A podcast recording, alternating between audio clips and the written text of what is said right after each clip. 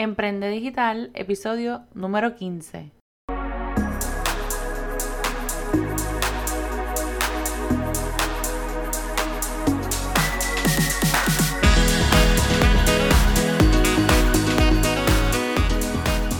Hola, te doy la bienvenida a tu podcast Emprende Digital con Francesca Vázquez y aprende desde donde sea, donde discutiremos temas de emprendimiento, marketing digital, infoproductos, herramientas y estrategias para redes sociales que te ayudarán a incrementar no tan solo tu productividad, sino también tus clientes y tus ingresos. Además, entrevistaré expertos y sobre todo, me comprometo contigo a empoderarte con tips para que utilices el Internet y las redes sociales correctamente. Yo soy Francesca Vázquez, estratega de mercadeo y coach de negocios digitales y estás escuchando tu podcast Emprende Digital. Y así comenzamos esta nueva temporada de Emprende Digital. Este oficialmente es el primer episodio del 2020, así que agradezco a todas las personas que se mantuvieron conectadas conmigo a través de las redes sociales y sobre todo a los que votaron también para darle un nuevo aire a este que es completamente su podcast. Los que me conocen y bueno, me siguen, saben que me corté el cabello como pie y medio, así que eh, quería renovar totalmente mi marca en esta nueva década llena de oportunidades y obviamente el podcast no podía ser la excepción. Si todavía no te has suscrito a Emprende Digital, te recomiendo que al finalizar de este episodio lo hagas rápidamente porque si la primera temporada estuvo buena, esta te aseguro que va a estar muchísimo mejor que La Casa de Papel o tu serie favorita. Así que no puedes perderte ni un solo episodio, por lo que te recomiendo que entonces te suscribas para que te lleguen las notificaciones. De igual manera, si no me has dejado tu review, por favor cuento con esas cinco estrellitas. Te espero por mi Instagram o Facebook. Me puedes conseguir como Coach Francesca Vázquez y compartir alguna story o algún o hasta un mensaje me puedes enviar de lo que te gustó de este episodio, pero sobre todo con tus amistades o seguidores para que obviamente esta comunidad continúe creciendo. Si no has descargado el ebook totalmente gratuito de 12 herramientas y aplicaciones para emprendedores digitales, te exhorto a que vayas a francescavasquez.com slash regalo. Y si ya lo hiciste, pues bueno, te prometo que pronto una de las cosas que vienen es un nuevo descargable con mucho valor para todos ustedes. Pero bueno, ahora sí, quiero comenzar preguntándote cuántas propuestas de servicios tú has enviado y cuántas han sido aprobadas. O sea, por cuántas de esas eh, propuestas de servicio a ti te han contratado. O qué problema tú has encontrado en tu propuesta que ya lo haya arreglado. Quisiera que me contestaras ya sea dejando un comentario en este episodio o a través de las redes sociales para entonces poder también aprender de ti y cualquier cosa pues compartirlo. Este episodio es específicamente para hablar sobre cinco consejos que yo te puedo recomendar para redactar una propuesta de servicio exitosa en este 2020. O al menos pues bueno, puntos importantes que deberías conocer o que deben contener tu propuesta de servicios y vamos a comenzar con el número uno, que son los objetivos. Esto se supone que vayan alineados con la meta o sobre todo con el resultado de lo que tú vas a lograr para ese cliente. Un ejemplo para los que son social media manager pudiera ser incrementar los seguidores eh, o incrementar en la interacción, visibilidad de la cuenta, etcétera. Y entonces a lo mejor ustedes estarán diciendo, ajá, y Francesca, ¿de dónde yo saco esos objetivos? Pues mira, esto es sumamente fácil. Es de la primera conversación que tú tengas con un cliente. Yo eh, lo había comentado en algún momento de los episodios y es que tú sí puedes tener un template de, de guía como, ¿verdad? Como, como tu propuesta. Sin embargo, tú debes adaptarla a cada necesidad del cliente. Tú no vas a enviar, por ejemplo, a mí me llaman y me dicen, mira Francesca, yo necesito que tú me trabajes en mis redes, eh, me gustaría que, que me hicieras una propuesta de servicio. Yo lo primero que voy a hacer es decirle a esa persona, perfecto, yo te la preparo, pero antes necesitamos hablar, eh, ya sean 20, eh, media hora, porque obviamente eso me va a dar luz a mí para yo poder redactar una propuesta correcta que vaya alineada con los objetivos que también tiene ese cliente. Si yo escribo que a lo mejor, mira, yo te voy a ayudar a aumentar los seguidores, pero esa persona, que un ejemplo más adelante, esa persona tiene ya 120 mil. ¿En serio la necesidad de esa persona realmente sería eh, aumentar más seguidores o sería, por ejemplo, aumentar en la interacción o llegar a todos ellos a lo mejor a través de una campaña o estrategia? Esta es una de las preguntas que tú te tienes que hacer, sobre todo conocer qué es lo que quiere ese cliente. Tú no puedes hacer una propuesta sin saber exactamente qué es lo que necesita y ahí es donde viene entonces el punto número dos. Debes mencionar cuál es el punto de dolor o lo que le llaman el pain point. También esto va alineado con, eh, con los objetivos, perdón, y a lo que ese prospecto o cliente te dijo. Por ejemplo, Marcas Inc., por, por dar un ejemplo de un nombre de una compañía, tiene esta página de 120 mil seguidores y sin embargo su interacción en, el último post, ¿verdad? Que tuviste, solamente fueron 12 likes.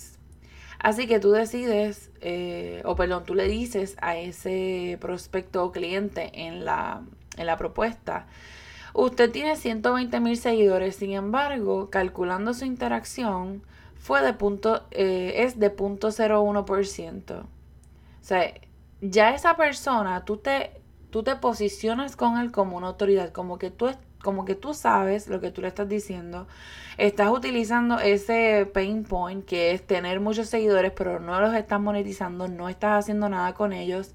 Y sobre todo, eh, pues le estás diciendo, o sea, mira, yo sé que tú tienes, ¿verdad? Muchísimos seguidores, que a lo mejor la persona puede tener hasta más que tú en las redes sociales, pero yo conozco de esto y yo te puedo ayudar aumentarte esa interacción y sobre todo a monetizar con tus redes sociales, que es lo que estamos buscando todos.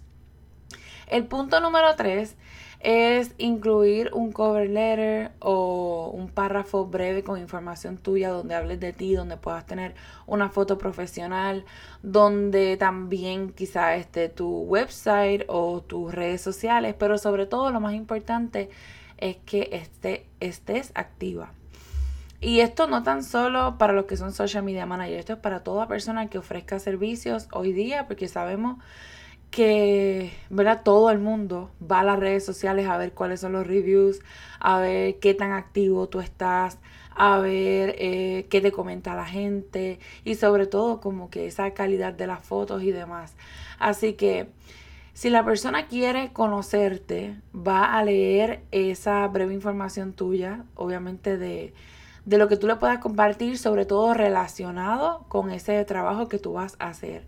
Si fuera a coordinar un evento, tú no le tienes que poner ni en tu resumen si lo incluyes, ni en tu cover letter, ni tampoco este, en esa breve información que tú trabajaste en, qué sé yo, en un fast food. Y no es que el trabajo no honre, pero es que eso no va ligado a lo que tú vas a ofrecerle a ese cliente. O pudiera ser, por ejemplo, si tú sí en ese fast food eh, coordinabas eventos, qué sé yo, anuales, pues entonces obviamente eso sí lo pudieras compartir. El punto número cuatro es, y, y bueno, me da esta pena decirlo porque sé que es bien obvio, pero es evitar los horrores ortográficos. Y digo horrores porque yo he visto de todo, yo he pedido... Em, propuestas de servicio para personas que trabajen conmigo y yo en eso soy bien picky. O sea, si yo voy a tener a alguien trabajando como un community manager o creándome el contenido, yo lo primero que voy a hacer es mirar, em, obviamente, cómo escribe. O sea, yo no le voy a dar las redes sociales o le voy a delegar a una persona que no escriba correctamente porque esa no es la imagen que yo quiero dar. Así que verifica siempre eh, puedes hablar con personas allegadas a ti que sean profesionales, incluso si hasta conoces a un profesor de español, envíaselo para que revise esa propuesta final. Y vuelvo, o sea, digo final, no es que le vas a enviar cada párrafo que vas haciendo. Cuando tú la termines completa, se la entregas a esa persona para que te dé su feedback. Y sobre todo si son profesionales, te pudieran decir, mira, no deberías decir esto en tu propuesta o deberías incluir esto otro. Así que todas esas cosas siempre le van a añadir valor a tu propuesta. El punto número 5 o el consejo número 5 es define bien los precios y todo lo que incluye y no incluye tu propuesta. Esta parte de los precios yo sé que es algo bien opcional, puedes ponerlos si deseas, como puedes dejarlo obviamente para el día que te reúnas con ese cliente y decirle los costos en persona. Esto como digo, algo bien personal de cada uno de ustedes. Sin embargo, algo que sí es bien importante es que seas bien específico o específica en lo que incluye tu propuesta y en lo que no. Y ojo, no me refiero a que en cuestión de lo que vas a incluir, vas a indicar cuál va a ser la estrategia o cómo vas a hacer las cosas o cómo se hace lo que tú le vas a estar, el servicio que tú le vas a estar proveyendo, porque obviamente no te va a contratar y ahí es donde entra Francesca Marí. Yo tengo que confesar que una vez metí, como nosotros decimos, metí las patas porque incluí, no dije exactamente lo que iba a hacer, o sea, paso por paso, pero sí incluí premisas de lo de cómo yo mejoraría las cuentas de ese cliente o de qué estrategias yo pensaba hacer que pudiéramos, ¿verdad? Que pudiéramos lograr porque a mí tan pronto alguien me pide un servicio, yo o sea, mi cerebro todo se va a esa persona. Yo trato de pensar en todo lo que yo pudiera hacer. Así que ahora con dolor en mi alma, yo me quedo callada hasta que la persona me contrate. Así que nada, esto te lo, ¿verdad? Te lo hago esta salvedad y les cuento esta historia porque son cosas que lamentablemente cuando uno está empezando, que quiere que lo contraten, que quiere demostrar que conoce, que sabe, que puede proveerle resultados a ese cliente, eh, hacemos, ¿verdad? Por ignorancia, pero hoy día no estamos para regalar nuestro trabajo.